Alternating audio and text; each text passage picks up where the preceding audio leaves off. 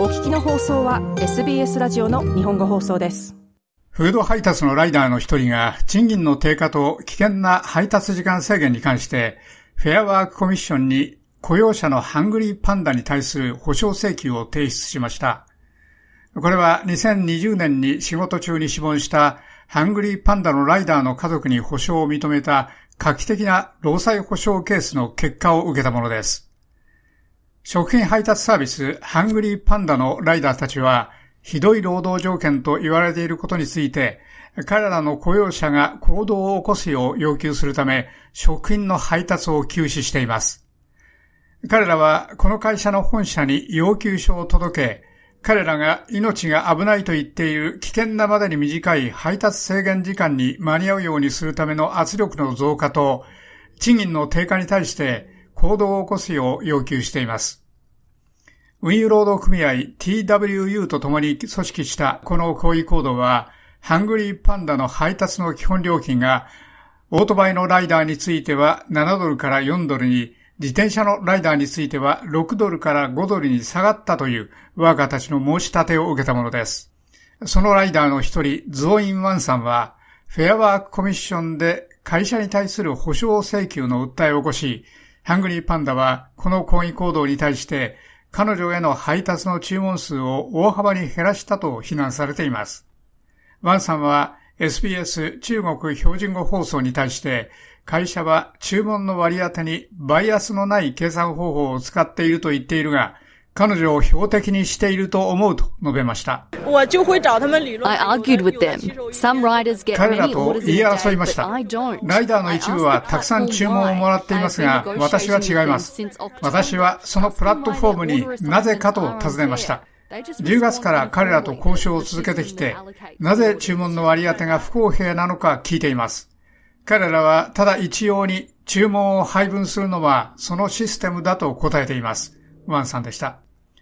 ワンさんは平均して1回のシフトで30から70の注文を完了しますが、彼女によりますと、抗議行動の間は注文の数がゼロになりました。彼女はこれで彼女の金銭状況は苦しくなったと述べました。私は家賃を払うところですが、今お金はありません。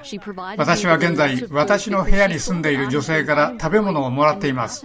彼女は、私が必要してしまって、最近収入がないと思ったので、私にたくさん食べ物をくれました。ワンさんでした。ハングリーパンダの本社でのこの最新の行動は、先週のバーウッドでの一時的なストライキに次ぐものです。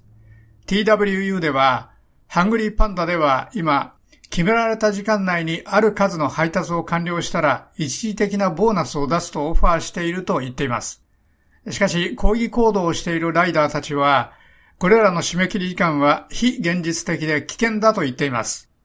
TWU では5日前のバーウッドでの抗議行動以来、ストライキの参加者2人が仕事中に怪我をしたと言っています。TWU のマイケル・ケイン全国書記長は SBS ニュースに対して、会社側は危険な時間の圧力を避けるために、ワーカーに公平な支払いをオファーする必要があると述べました。This is not university beer money. Survey after survey now has shown これは小銭ではありません。調査に次ぐ調査で、今やこれらのワーカーの4分の3が自分たちや家族が生活するために、この仕事を必要としていることが分かりました。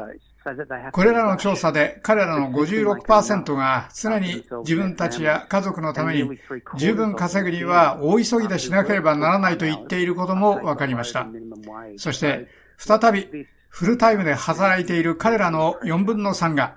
最低賃金以下の支払いを受けています。ですから、これは致命的な圧力に相当します。ケイン書記長でした。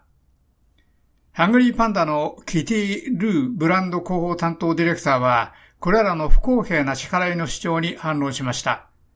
彼女は SBS 中国標準語放送に対して、会社は特別の手当でワーカーたちに共感を示していると述べ、基本配達料の改正を否定しました。私たちは過去1年間、少なくとも12ヶ月にわたって基本料金を変えなかったことをはっきりさせたいと思います。つまり、最近は基本料金を変えていないので、私たちが最近基本料金を変えたという申し立ては全く予想していません。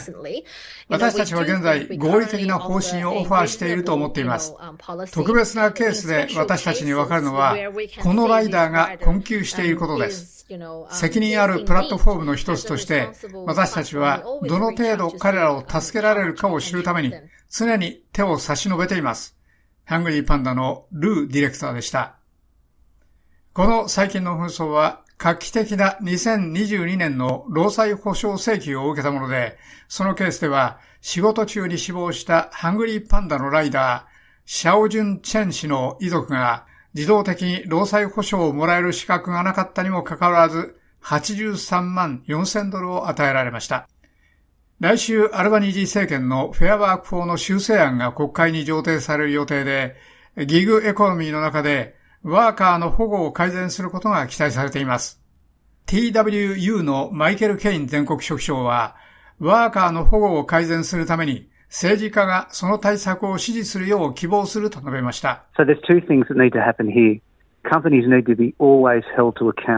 ですから、ここで二つのことをする必要があります。会社に常に説明責任を持たせる必要があり、彼らは持続可能な方法で活動する必要があります。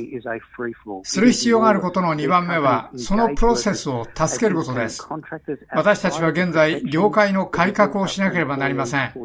ギグエコノミーはみんな自由で無法状態です。これらの会社は、私たちが数十年間雇われている人たちのために築いてきた保護の外側で、ワーカーを独立した契約者として扱っています。